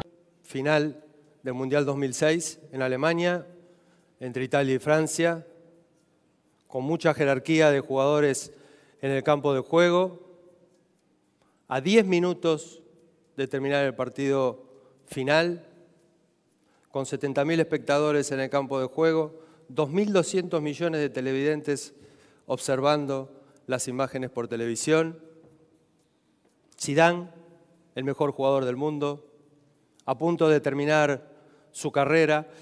Para ubicarlos en, situación, la jugada se encontraba en otro sector muy distante a donde ocurrió la acción entre Materazzi y Zidane. Y yo estaba con esa jugada. En algún momento veo que Materazzi está tirado en el piso, a unos 30 o 40 metros, procedo a interrumpir el juego, digo, uy, ¿qué habrá pasado? Rápidamente, a través de los intercomunicadores, le pregunto a Darío y Rodolfo, que eran mis asistentes, le digo, Darío, Rodolfo, ¿qué vieron? ¿Qué pasó? Oh, sorpresa, los dos me, me contestan, Horacio, no vimos absolutamente nada. Y cuando yo me estaba diciendo, Horacio, estás en problemas, aparece mi ángel de la guarda. Mi ángel de la guarda que tiene nombre y apellido, que se llama Luis Medina Cantalejo, que era el cuarto árbitro de esa final, y me dice, sevillano, español, y me dice, Horacio, Horacio, yo he visto, terrible, terrible el cabezazo del Zidane sobre el Materazzi, terrible cabezazo del Zidane sobre el Materazzi. Y yo escuchar ese relato así tan pasional, tan fuerte, tan contundente, pero le digo, Luis, pero ¿cómo fue? ¿Se apoyaron las cabezas? ¿Se empujaron? ¿Qué pasó? Pero oye, coño, terrible cabezazo en el pecho del Zidane sobre el Materazzi. Cuando lo veas en el vídeo del hotel no me vas a poder creer. Lo único que le faltó decir fue, y olé. Entonces cuando yo llego al lugar de los hechos, ya tenía toda la información y la decisión que iba a tomar, que era expulsar a Zinedine Zidane del campo de juego. Ahí estaba cómo lo vivió Horacio Elizondo, un árbitro, un nombre, un apellido que nunca lo vamos a olvidar. No, jamás vamos a olvidar ese árbitro, no porque hizo las cosas mal, sino porque fue sencillamente el árbitro que tuvo la muy difícil y particular situación de expulsar a Zidane en una imagen inusual, irrepetible. Inusual, inusual y que no sé si cualquier árbitro le expulsa. Más allá de que es muy claro, es Zidane, es la final del mundo. Es el último partido de su carrera. ¿Vos lo hubieras expulsado? No, no sé, no sé. No soy árbitro, gracias a Dios. No sé. ¿Vos lo hubieras expulsado? Porque, a ver, Elizondo no mira la jugada.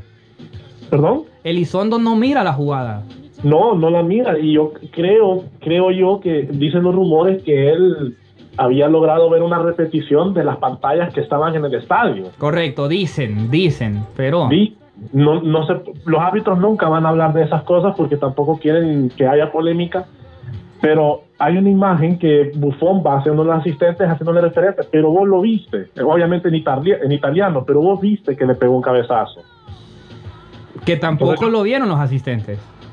No, porque como dijo, la jugada fue a 40 metros de donde él estaba. Los asistentes ya estaban, bueno, los asistentes tuvieron que haber visto, pero ellos estaban guardando la línea de los signs, muy pendientes de otra cosa. Es un cabezazo tan raro. Pero yo creo que fue la decisión correcta. No, claro, a ver. No pitas, no, no, no expulsas a Zidane y sos escándalo mundial y salís en todos lados. Y Pero si- lo que y- y- no fue un escándalo, simplemente fue la particularidad. Nadie recrimina a Elizondo. No, nadie, nadie. A ver, Todos recriminan a Zidane, pierde la cabeza, más allá de lo que Materazzi le haya dicho. La realidad de las cosas es que si Elizondo no expulsaba a Zidane, era un escándalo. Sí, le, tembló la mano, no pudo contra un jugador que pudo haber sido cualquiera, pero como era Zidane no lo Correcto. expulsa. En cancha todos los jugadores son iguales. Y 10 minutos, a 10 minutos de los lanzamientos penales, Francia perdía a su mejor jugador, al jugador que se había adueñado de la Copa del Mundo, que había hecho de Alemania 2006 su mejor recital, porque este Zidane versión 2006 me atrevo a decir que fue mejor que el Zidane versión Francia 98. Claro, porque este era un Zidane más maduro, obviamente menos ágil, y eso que en el del 98 había sido protagonista con dos goles de cabeza, pero es que tenía un sabor distinto. Era eh, su retiro, era un Zidane más maduro, un Zidane que había ganado todo, un Zidane ya retirándose por completo y había firmado un gran recorrido para llegar a la final. Totalmente de acuerdo. Y si el fútbol es injusto, no cabe duda que la expulsión de Zidane y que el último partido de Zidane haya sido ese, que la última imagen de Sisu sobre un terreno de juego como futbolista profesional haya sido el cabezazo a Materazzi, si bien es merecida la expulsión, también es injusto para lo que fue la carrera de Zidane, porque realmente él nunca fue un jugador de ese tipo. Se iban a penales y en penales Italia y Francia definían al campeón del mundo. Los italianos vencieron a los franceses. Los italianos aprovecharon el error de David Trezeguet, el único que falló en la tanda de penales. Marco Materazzi, que había anotado el gol. Marco Materazzi, que había hecho expulsar a Zidane, tampoco falló en la tanda de penales y al final el anotador de aquel histórico gol en las semifinales contra Alemania, el lateral izquierdo Fabio Grosso, le daba el título mundial a la selección italiana, el cuarto de su historia, los penales, para que Italia fuera campeón del mundo. Trezeguet, travesaño, picó adentro esa pelota. No, no, no. El travesaño, la pelota en el travesaño y afuera. Está ganando Italia 2 a 1. Ci vuole calma, forza, determinazione.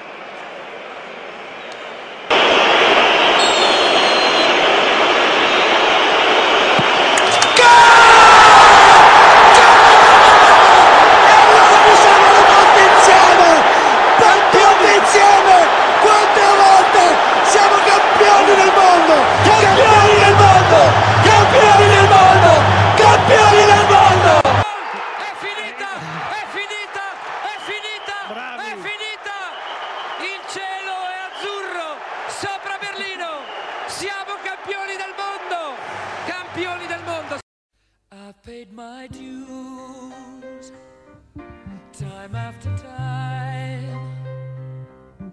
I've done my sentence but committed no crime and bad mistakes. I've made a few. I've had my shells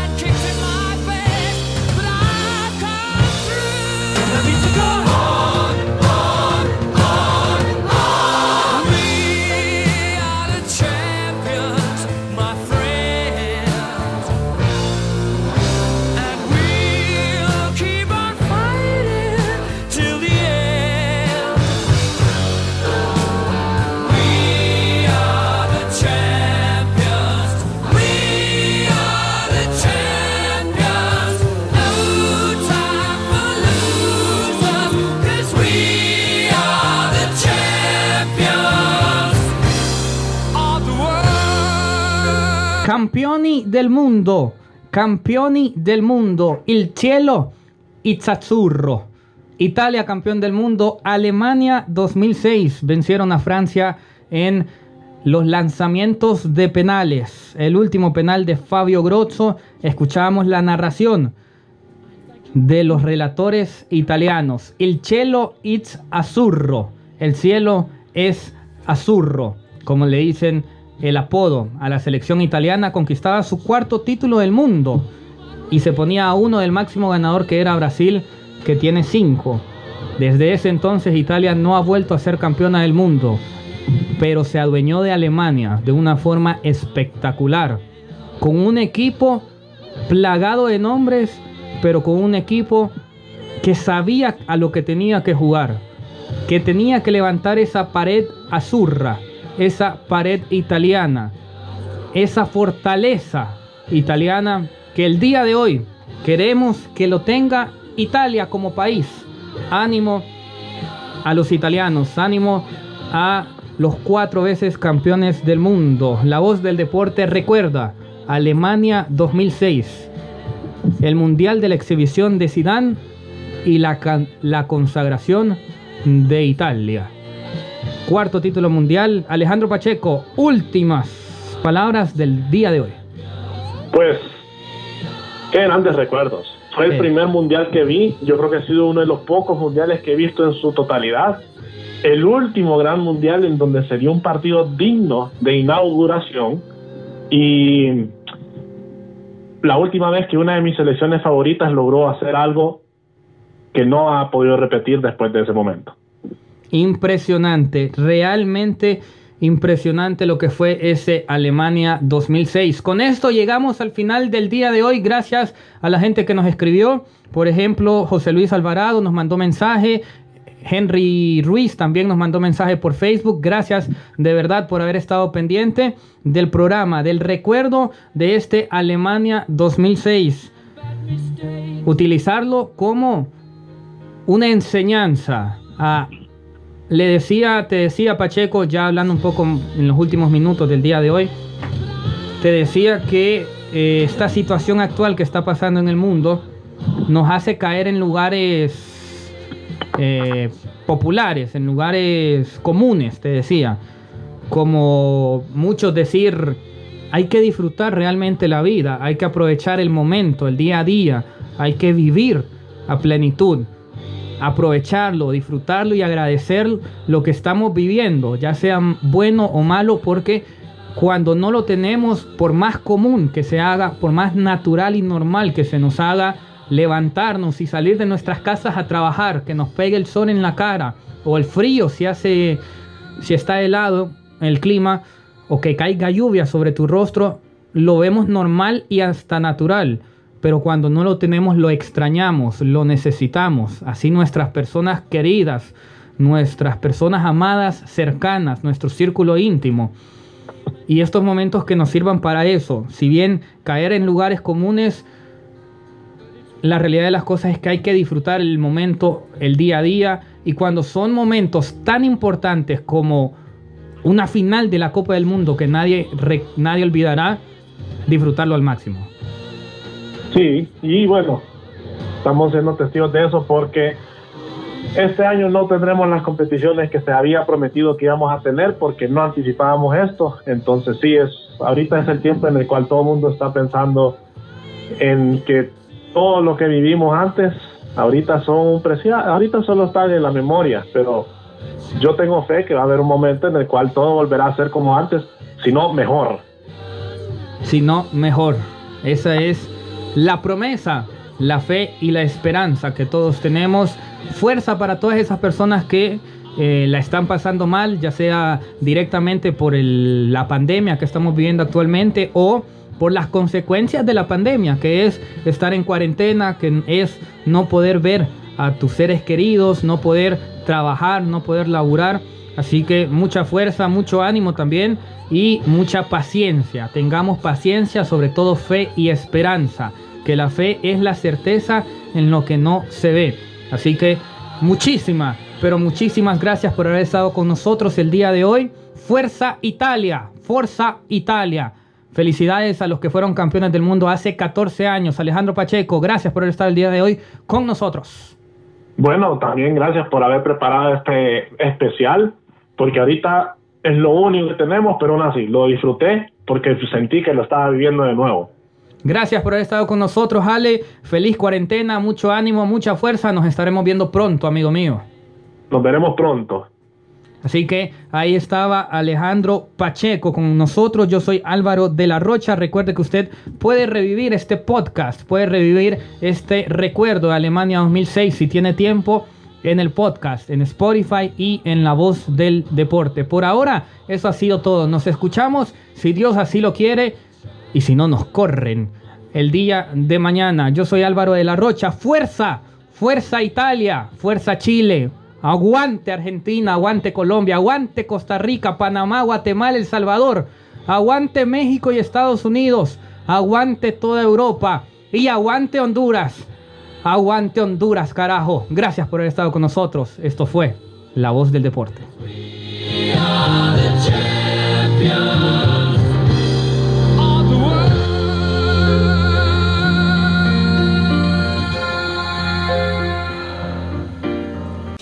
Esto fue La Voz del Deporte.